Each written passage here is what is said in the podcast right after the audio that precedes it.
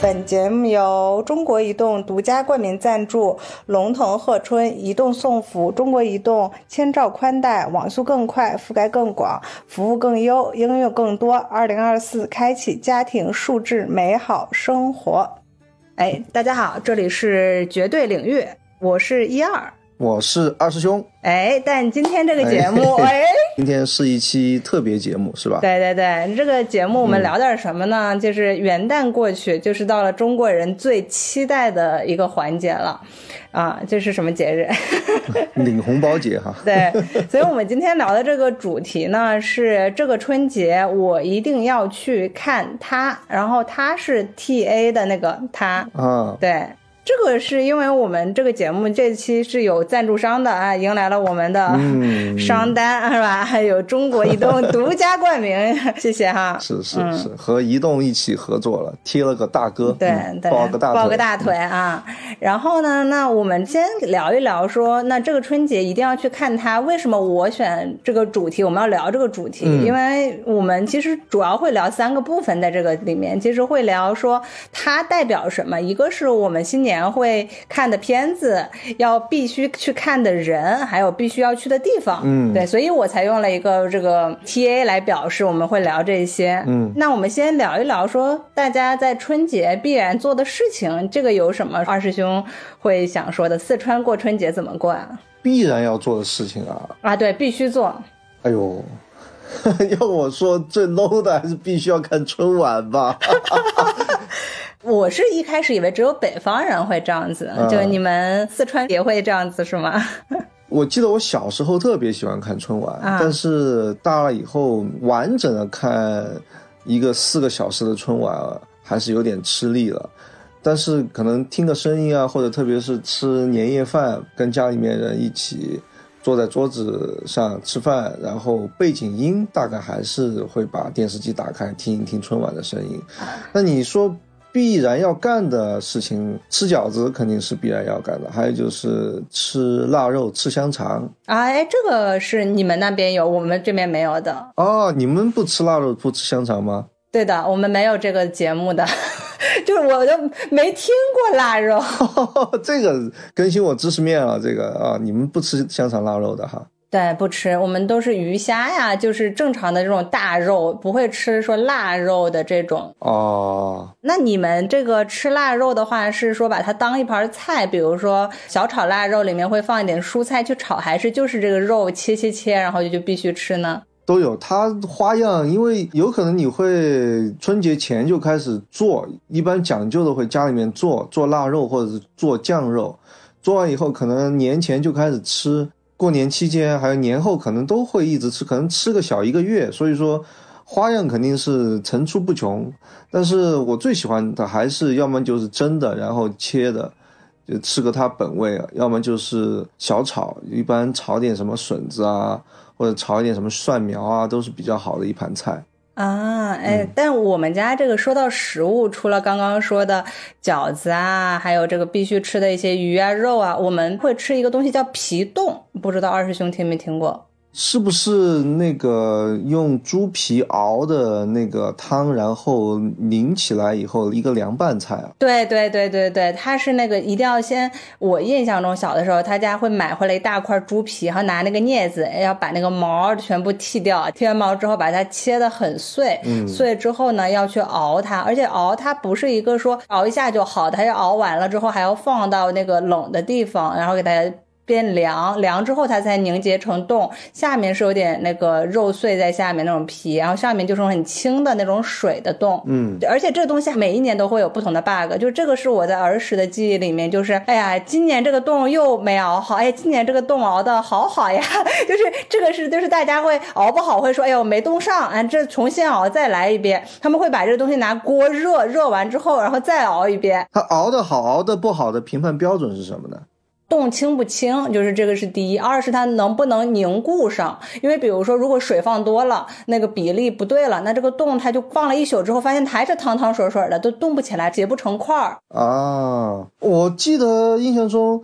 好像什么上海啊，或者是杭州吃那种汤包，应该就是这种皮冻，然后包起来，然后蒸了以后，那个包子热气腾腾的，里面是汤汤水水的嘛，应该就是这个皮痛包的。嗯，对，那个有印象。对，但他们那个肉汁会更多一点，就是他们那个是有鲜味儿的，就比如说里面放盐、放东西去调。那我们这个冻是纯猪皮熬完之后，是北方人讲究的蘸蒜酱，会拿那个蒜切好了，然后大家会有一盘儿这个酱油，然后这个去蘸着吃，这样子。嗯嗯嗯，那个确实我也吃过，但是确实也是小时候的回忆了，现在吃的比较少了。这个啊，感觉听起来还是比较麻烦。对对对，很麻烦。嗯，还是。是一个过年的时候愿意精心制作的一道食物吧。尤其是这个东西不能夏天制作，就是为什么？就是在北方，我说这个比较让我就是春节特殊一点的，就是是一定要冬天制作的原因是它要就温度要够冷，夏天它那个冻是冻不起来的，就除非你放到冰箱里，或者是现在来一点科技和狠活是吧？加一点那种凝胶这种凝剂在这种里面，就失去了它本身的。所以就是过年，一个是有时间，二是它那个温度也刚刚好，就是大家有这么个闲情逸致一做，我们家是拿那种铁盆儿。然后会做，就是一盆放在那儿，然后做完之后，就是每天像你那个腊肉一样，就是变着法儿的说，今天切一点，明天切一点。而且这个东北人又讲究初一十五，还有各种五，什么破五、初二、初三，反正都要每一顿顿吃饺子。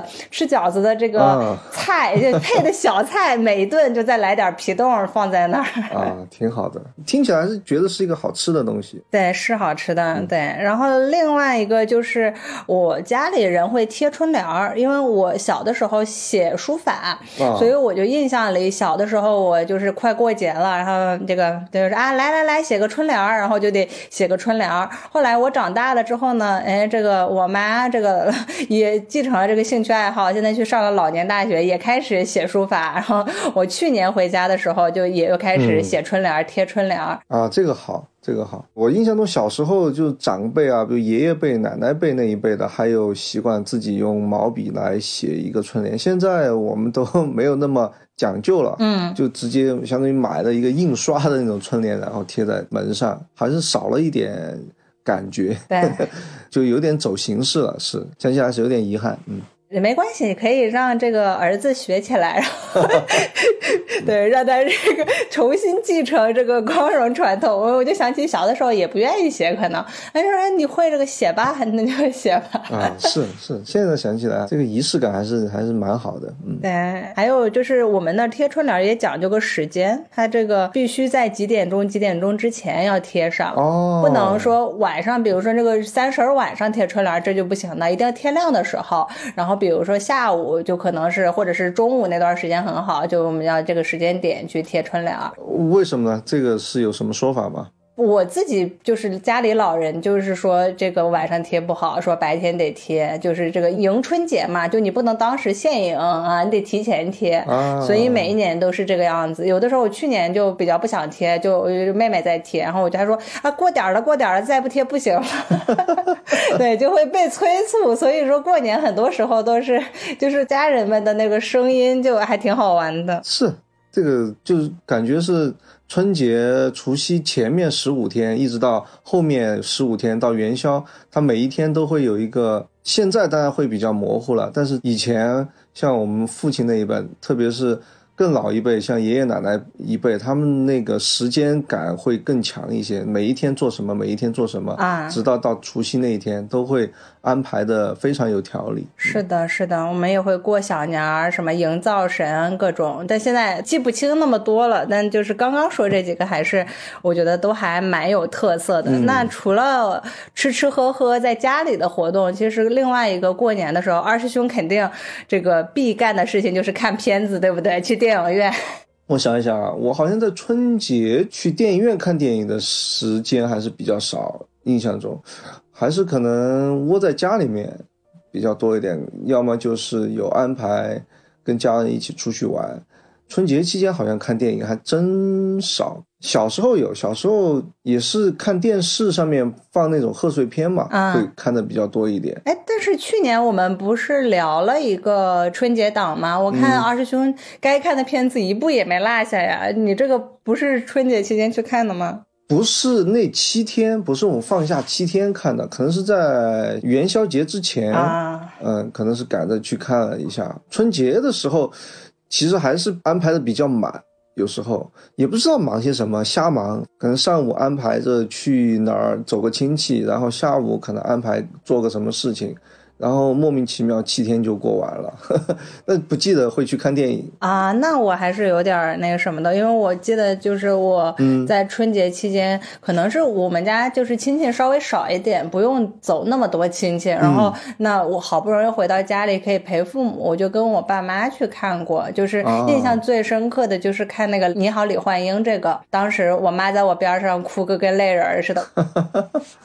啊，是你说的贺岁档，现在确实是一个各种影片扎堆上映的一个时间。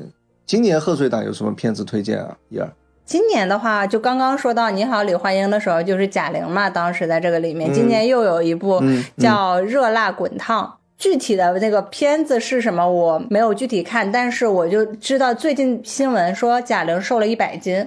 哦，就为了准备这个角色是吧？对，为了准备这个角色，说她瘦了一百斤。哦，她演一个女拳击手，还是那个改编的，改编自那个日本的一个很有名的电影《百元之恋》，是那个安藤英主演的那部片子很好看。这部改编的作品怎么样？啊，那个那部片子是讲什么的？《百元之恋》那部电影还挺好看的，它是安藤英主演的，讲的是一个大龄未婚 女青年，就是生活过得比较颓吧，然后她可能有一个机缘巧合，她接触到了拳击。这个拳击在他生活中慢慢变得特别的重要，最后通过拳击这个运动让他走出了一些困境吧。嗯，还是一部很励志的一个电影，相当不错啊。听说贾玲的这个 一次瘦了一百斤，我听到这个消息的时候，我都觉得很励志，都不说这个片子怎么样，就莫名的 是吧？就是我最近经常被这条新闻刷屏，说呀，我是这个人瘦了这么多，想一想也还挺厉害的。这个可能就是一个角色准备吧，期待看这个片子出来怎么样。贾玲一般还是。现在相当有票房号召力啊！一看有他主演的，我觉得这个电影的票房还是有保证的啊。他那个《你好，李焕英》好像创了一个当时是女性导演还是什么的一个新高，我印象里面就是，对他是在这个。导演就是我觉得抛开是不是女性，就整个的这个里面，他都还是，嗯，蛮有就是分量级的一个人了。嗯嗯。然后还有下一部片子，我看到的是《飞驰人生二》《飞驰人生一》，你看过吗？是韩寒导演的作品吧？是是韩寒、沈腾导演的那部，沈腾主演，然后黄景瑜。然后最终那个骑自行车这个飞出去的这个 没有看，今年这个又来了啊，也是韩寒的。然后这次有这个范丞丞，然后尹正，然后估计又继续继续飞驰，继续开车，也还期待一下吧。还有《红毯先生》是宁浩的一部片子，就今年在平遥也就有上映。对，然后讲的是这个刘德华从影四十周年，然后一直渴望成为影帝，后来这个拍了一个。个农村主题的这个片子啊，哦，没有了解到。反正我是觉得刘德华应该也是票房保证吧。是 是，华仔影迷还是杠杠的。嗯，这些有他们在的电影，基本上票房还是相当有保证的。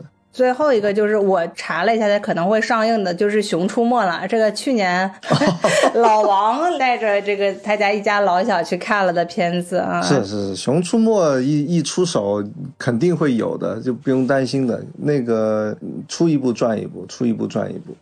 这 对这几部片子是我还是比较期待的，一个是《热辣滚烫》，还有《红毯先生》，因为《飞驰人生》我看过第一部，然后呃对，但是是已经是一九年的事情了，就还。蛮蛮早之前的，对，所以我觉得二我也还会再去看一看，然后推荐老王看，继续看《熊出没》，也期待你带着儿子去看看啊，就感觉这几天抽个空是吧？对，还有有一段距离，我觉得我我家小朋友离看电影，嗯，但是希望过两年可以吧。啊，那说完说我们必看的片子，有一个事情就是那必看的人，就我不知道二师兄是有没有什么朋友不在。这个，比如说成都啊，或者是说要回到什么老家呀，还是更就是比如说每个人的老家不一样，还是说你都是所有的亲戚朋友都在这个日常的生活圈子里，没有说必须要见的人在这个春节期间？嗯，没有，真没有，就是很少有那种出远门的走亲戚的情况啊。嗯，但是可能有时候会去南京一趟，因为我有一些亲戚会在南京那边，但是也很少了，基本上都还是在成都。过年的时候就看一看老人吧，嗯。就是跟外婆啊，他们一起吃个饭啊，因为也是活这么大了嘛，家里面也是还是有老人会走，有时候春节会去扫墓就是了。哦，春节会去扫墓？对，春节的时候会去呃爷爷奶奶的墓会去看一看，走一走。啊，哎，这个还蛮特别的，因为我一直以为可能是某一种这个事情，就是春节是个非常开心和热闹的这个事情，那他可能会避开一些忌讳的事儿，所以我的印象，我自己啊，就是以为说这个春节不太会去啊祭拜祖坟啊扫墓。可能有这种说法，可能会有这种说法，但是我们家一般都还没有这种大的这种忌讳，就想着去看亲人吧，就家里面亲人在那个地方，你就去看一下他，啊啊，主要是让他看看你，都不是你看看他，大概是这么一个思路吧，一个一个想法。某些地方可能会有这种机会，我也理解。好像我们家没有这种。明白，我真真是第一次知道说，嗯，其实就是合家团圆的日子，这是大家都可以团圆的，大家互相看看。是，其实家里面老人在的时候，真的人会多一点。嗯，家里面奶奶在，或者是奶奶她本来的姐妹，应该我们叫姨奶啊，姨奶。或者是姑奶，嗯，对他们会聚到一起，聚到一起的后，姨奶、姑奶那一家子，他们下面的那些舅舅啊、伯伯啊，可能也就会一起在一大家，后面又有三代四代嘛，这样的话，两大家子人或者三大家子人聚在一起，人就会很多。但是等老人去世以后，这个粘合剂就没有了，就你自己在家里面过年，有时候少的话，可能就我跟我爸妈。更少的话，可能就只有我跟我老婆还有我小孩儿三口之家啊，就人过年的时候就会越来越少。现在想起来还是有点小感慨吧。嗯，就是老人在春节这个时间段就显得特别重要，它是一个粘合剂，它可以把大家粘在一起，让大家至少在一起吃个年夜饭吧，那个气氛还是会比现在要热闹很多。啊，哎，但是我有点好奇，就是你们家过年的年夜饭是在家里吃还是在外面吃啊？因为我听说很多人是就不是自己家做年夜饭，就是都是出去订个酒店什么的。你们是哪一种？对对对，我印象中很小很小的时候，大部分人都还是在家里面做的吃的。就我我小时候可能都是九几年了，嗯。那个时候其实没有那种馆子专门给你做年夜饭的，就是到了春节前后都放假了，都回去了，就饭店啊或者是馆子啊、宾馆啊都关门打烊的，就你没地方可能在外面找到吃饭的地方，不可能的。嗯，都是在家里面做，但家里面做一般还是会做八到十样菜，至少了，都少的了，可能多的话会有十多样菜。还是很丰盛，但是到了我印象中是我读大学吧，可能就是一零年初一二年一三年的时候，啊啊，慢慢的就有风气，就是在外面吃年夜饭了，而且越来越多，感觉在外面吃年夜饭是个特别有面子的事情。就你订一桌年夜饭，然后就一家人去那儿，首先是省事儿嘛，你不用再准备那么多东西，嗯，就。年前可能就像我刚刚说的，年前提前十天甚至半个月就要开始准备各种你要买的食材、要订的东西。对对对对，你现在订一个年夜饭，他就全部给你打包打好了，然后就在外面吃，而且其实也吃的挺开心的。对，现在好像又倒回来了，大家喜欢在家里面做了啊，体会那个过年的感觉。自己在家里面做一做饭菜，感觉比较有成就感。嗯，发个朋友圈也要有面儿一点。你出去吃个年夜饭，你也不太好意思发个朋友圈。对我，我们家好像从来没有在外面，就我中间有几年在外面嘛，没有办法，就是回家过年。但是我印象中，就是我回来之后和小的时候都是在家里做饭。反正妈妈还会就是特意算，就是比如说只能做十道菜，十全十美的啊，做十五道菜，就人多还有十二道菜，反正就是这个菜一定得凑一个盘数。哎，是是是一个双数。对对对，好像这个中国人对这个数字啊，还是有很多迷信的成分。是的，是的，这个。对你现在想想，啊，其实我的感受不深了。但我听说过，我我大学有一些同学，就是他们家的条件相对来说没有那么好啊。就我听他们说，他们过年那个气氛年味还是挺重的。嗯，他们因为是农村的嘛，就是他们会杀年猪，就是有一头猪在家里面养了，或者是亲戚养了一头猪，然后。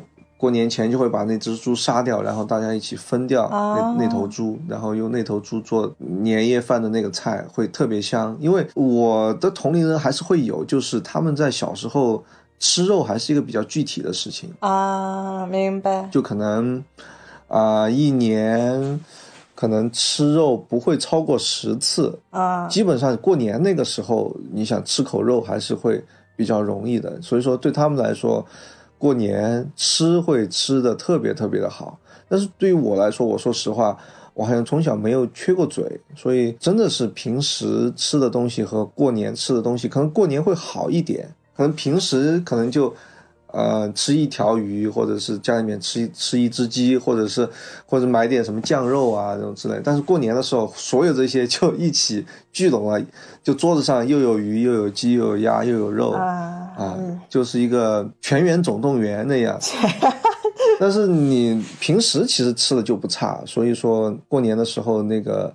感受不会有我大学时候那些同学感受那么深啊，但其实我我自己啊，其实对这个年夜饭，我我更多的就是感觉到就是大家一起忙碌，因为我们家好多好多人，然后那个小的时候，现在可能人少一点，就是我是感觉就进进出出的这种，还有做饭的那种欢腾劲儿，然后就是会让我觉得啊，好像过年了，因为正常可能家里要不然小的时候是外公他会做，后来妈妈做这种，就是感觉啊就很就是做。好饭你就找饭桌吃饭，但是你那个很具象的那种整体的声音的氛围感，还有你这个感受，那个年夜饭会让我觉得还蛮具体的。然后说到，其实我跟二师兄有点不一样，就是二师兄是非常典型的，我感觉是那种成都人，生活过得就很很巴适，他们。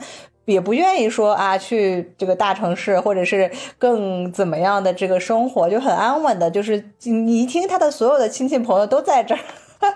就认识的 人也都在这儿，对。但是相对于我来说，就是我更多的是我一年可能在家的日子就这七天，嗯，我可能更多的时候，之前我们也聊过，就是我我还是在这个上海这边，然后那也不太会回到东北的这个老家去，所以我每次回去，除了见到必备的说这个家里人以外，我其实还有一些同学要见，就是这还蛮巧的，就是我只有一个同学。是每年会必见的，就是因为我似乎好像不知道，是因为这个各种原因，就是东北就剩这么一个好朋友在了啊。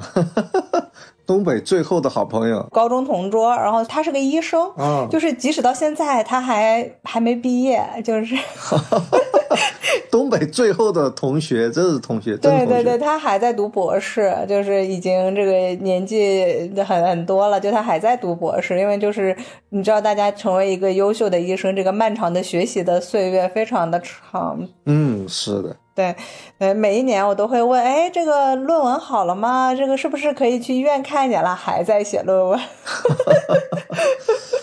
快熬出头了，应该快熬出头了。对对对，应该就今年或今年回去，这过一一个月了嘛，我回去应该估计就跟我说，哎，终于毕业了，熬熬出头了。对，所以就还蛮有趣的，就是说有那么个老友一直是说他回去之后一年见一次，就我们平时也不会联系，完全不会联系，但是总觉得说好像回来应该见见老朋友，就是但也没什么朋友见，就把宝贝似的，每次回去说啊我回来了，吃个饭吧，然后就吃个饭，啊，挺好的，故友重逢，是是是，故友重逢。想想还是挺好的。对，那其实另外一个就是我想说，那片子看了，人看了，这个该做的事儿也做了，那有没有固定的地方必须去的？就像有一些仪式感，说我过年必须去这个什么什么，这个成都的某一条街、某一条巷啊，大家一起像跨年一样跨一下，还是怎么样？有没有这样的场景？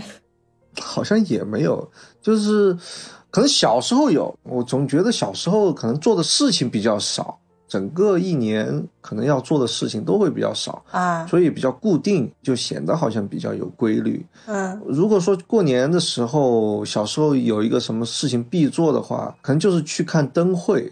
但是看灯会应该是就过年以后了，我印象中是应该元宵什么时候？那个时候是看灯会，大家会都会去，就某一个公园。就我们这儿有一个地方，应该是自贡啊，自贡那个地方灯会比较出名，去过一到两次。嗯，因为其实自贡离成都还是有一段距离，可能要开车要开一个半小时到两个小时。嗯，就还是比较远。但那个地方灯会就会要怎么说呢？盛大很多。那要猜灯谜吗？有这些小节目，但最重要还是看那个花灯。对，看花灯。就是在河面上有各种各样的那个，就是我不知道他们到底是用纸还是用塑料膜封的那种各种各样的动物啊、人物啊那种，晚上看起来那个感觉还是挺漂亮的。哎，所以是在河面上嘛？对，因为我们这个大东北都结冰了，没有漂不了了这个事情。是是是。那个还是在河面上，也有在河面上，也有放到那个路上的。但是在河面上，因为它会有倒影嘛，啊，就是你晚上的时候会看到河面上的倒影和那个河上的呃那个灯有一个相互交映啊，那个感觉。我小时候有有这方面的印象，我觉得挺好看的，而且那个时候感觉比较素，那个时候感觉晚上的那种灯光会比较少。就那种光污染啊，没有现在那么多。现在其实走到大街上或者去一个什么地方，晚上感觉都灯火通明的，因为各种那种就是 LED 灯啊，或者是那种射灯啊，嗯，或者本来很多建筑建筑它本来透出来的光就很多啊，然后那个光就会吸引你的注意力。但我记得我小时候没有这些东西，小时候其实有一些大马路都很暗，都很昏暗，灯很少啊。那一到晚上，其实就。像那种公园，如果你没有这种灯会的话，就会很黑。但如果你有灯会的话，那个主光源就是那一个个制作出来的那个大型的那种动物啊，还有人物那种大的那种灯，就确实那个视觉感受会比现在要强烈很多。嗯，那所以就是，反正大家去成都玩，或者是二师兄小时候印象，觉得灯会是个还蛮不错的，可以推荐的地方。是是是是。哎，我觉得这个是到我们这种就中年男普遍的一个感受，就是觉得小时候的 节日气氛要浓，各种都要浓一点。你看小时候要看灯，小时候也会有新玩具。我记得家里面大人到了过年的时候会给我买各种各样的新的玩具啊。一到过年的时候，我记得我爸会允许我有一天时间可以去打游戏。去那种就是小时候那种游戏厅去打游戏会很好玩，然后还有就是放鞭炮嘛，过年三十还有初一初二，基本上。晚上啊，白天啊，都是在跟小伙伴一起放鞭炮啊。啊，我不知道成都还能不能放啊，但是因为我这次就是一月一号跨年的时候在霞浦那边，嗯，然后恰巧跟了几个朋友，就是大家一共一行八个人，男生女生都有。嗯，我这次学到了一个特殊的男孩子小时候放鞭炮的这个东西，就叫有个叫滑炮。然后他呢，他们会把这个滑炮摆成一圈儿，就那个红色的，一根一根的摆成一圈之后，搞一点粉末，然后他们呃这个点点点燃，点完之后，然后就啵爆了。对，这个是传统技艺了，小时候都干过，就是那种熊孩子的事情，什么炸窨井盖啊那种，就 都干过。我现在看到有时候那种社会新闻，不是有那种小朋友那种很顽皮，然后把一个火炮丢到窨井盖里面，直接那个窨井盖炸了嘛？啊，这个我其实有，当然我这个说法不太对哈，但是我有个感觉就是感觉是炸少了，就里面那个沼气堆积，一直一直堆积，终于有一个倒霉的小孩搞了一把大的，就搞出事了。像我们那个窨井盖，隔三差五就有小朋友丢鞭炮进去，那个沼气一出现就被消耗掉，一出现就被消耗掉。我小时候从来没有听说过，就哪一个窨井盖被被被炸开啊这种情况，特别特别少。也有可能小时候那个信息没有那么畅通吧。啊，我看这个就是男生和女生不一样，就是我是年纪这么大了才知道说，原来滑炮是这样子玩的啊，然后原来男孩子小的时候是丢窨井盖里的这个事情。是是是，这个都我们更恐怖的地方都丢过了，就不在节目里面给大家说了，不太好。笑死！对，那其实说到这个这个二师兄说去看花卉啊，还有这个事情，其实现在最火的全网就是来我东北旅游这个事儿，我尔滨，对，就是最近火的一塌糊涂。所以其实小的时候，二师兄说的去湖上去看灯，这个我们的湖已经结冰了，那我们能看看什么呢？就是看看冰灯哦，那个其实也挺好玩的。对对对对，就是这个冰灯，还是还有这个冰滑梯，小的时候会做，然后现在也是，因为就我们家附近的这些公园里面，大家都会去装饰，就是可大可小，就有有的是大的，有的是小的。像我去年回去，他们还有这个接力赛，就是冰上赛车，就是那种一圈一圈一圈的，你就可以看到，就感觉好酷。是我，因为我其实没有去过东北，但我还是很向往，就是去看一下。像哈尔滨啊，或者是什么地方那种就是冰雕展，我我因为我我小时候我在那个电视里面看过，我记得好像就是过年期间，对对对，冰雕的这种，其实跟我们庙会的那个就是看那种灯，其实有点像，对，就是看一个那种五颜六色，而且有一个气氛吧。现在好像有点不喜欢人多的地方。我觉得小时候还挺喜欢去人扎堆的地方，然后一起看个什么。是是是。小时候过年的时候还集体去看放烟花啊！我记得应该就是天府广场定期那个青年的时候，它会有烟花秀，然后很多很多人在那天可能下午五六点就开始在那儿排，一直排到。就是烟花一般都是在凌晨嘛，啊，凌晨放，然后有时候可能放几轮，就很多很多人在那看。那个时候，现在想想还是挺好的啊，就听下来就是不冷。我跟你讲，就是你说这个五六点再放到凌晨十二点，在东北直接。这医院了，好吧，成棍儿。是是，就是你你在那儿，就是一堆人在那儿，我也不知道他们在那儿干嘛，就嗑个瓜子，或者是就在那儿干等着。然后小朋友就找个地方，可能在那儿玩一玩，大人可能就扯扯闲篇啊什么之类，聊一聊。然后一下子嘣，一下子那个天上那个对一个烟花就响了，然后大家的注意力就全部全部集中到那个天上。它因为那个烟花冲到天上，跟那个爆炸有一个时间差嘛。嗯，我印象中那个时间差那一那一下有一个短暂的那个宁静，就大家都没有做声，什么声音都没有，然后一下子那个烟花在那个天上炸开。有些烟花它炸的方式还不一样，炸开以后还有一些小的那种烟花炸开嘣，然后还嘚嘚嘚嘚有一堆。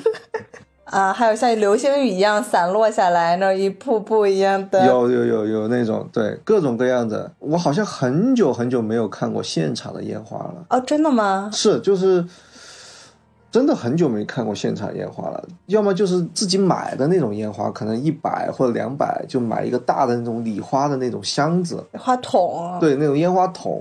但那个爆出来那个效果，肯定没有这个组织起来那种烟花秀那个爆出来那个效果要好。这个其实现在最流行的就是二师兄，这今年过年可以买给放给这个儿子看，就是那个加特林。就是手持烟花，我不知道你那地方能不能放啊？但是就是有有有玩玩玩过的，对，就拿着它就冲冲冲。现在这个我抖音上啊，还有各个这个很多地方，我看好多人都在放这个，确实感觉，因为我前两天拿它玩了一下，我觉得确实感觉还不错啊，感觉这个是可以小型的看一看这种烟花。是。其实放烟花、放火炮还是会很好玩。反正我们这边应该是就市区内很多地方是不允许放的了，对。但是感觉边上的烟花呀可以放。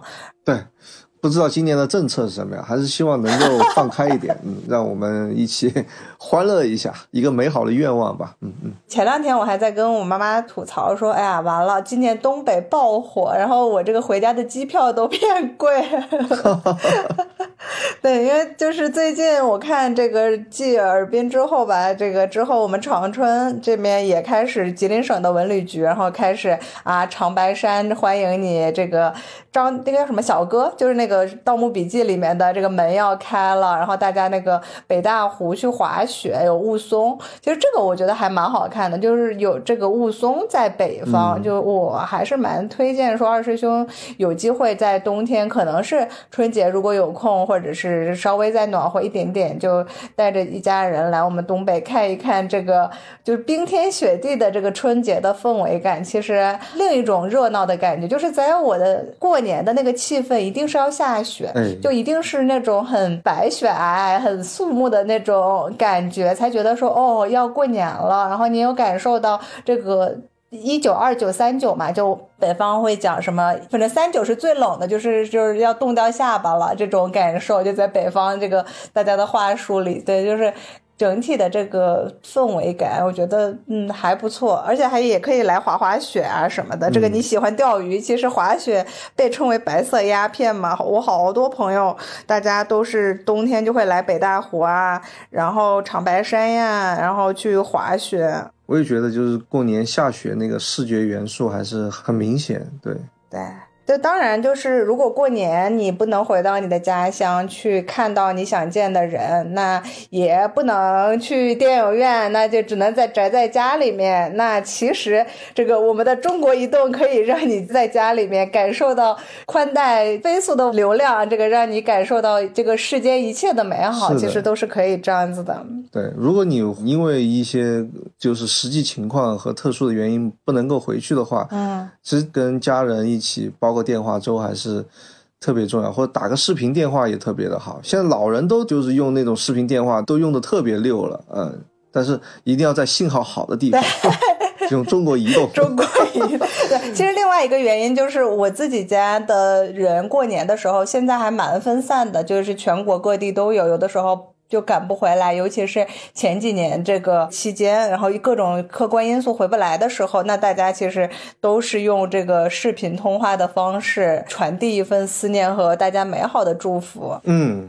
是，大家都天各一方，这种情况还是比较多，所以还是很感谢现代科技吧。虽然和面对面就是手牵手还是有很大的差距，但是仍然能够通过这样的方式能够。感受到一份就是亲人啊或者朋友之间的这份祝福，还是很珍贵吧？我觉得，特别是在春节的期间。好吧，那这一期节目就到这里。然后，本节目由中国移动独家冠名赞助，龙腾贺春移动送福，中国移动千兆宽带，网速更快，覆盖更广，服务更优，应用更多。二零二四，开启家庭数字美好生活。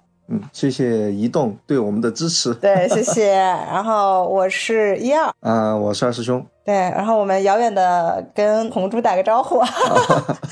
红猪玩好，嗯，对，红猪玩好。下周再见，嗯，对，下周再见。好了，那就这样了，拜拜。好，我们下次再见，拜拜。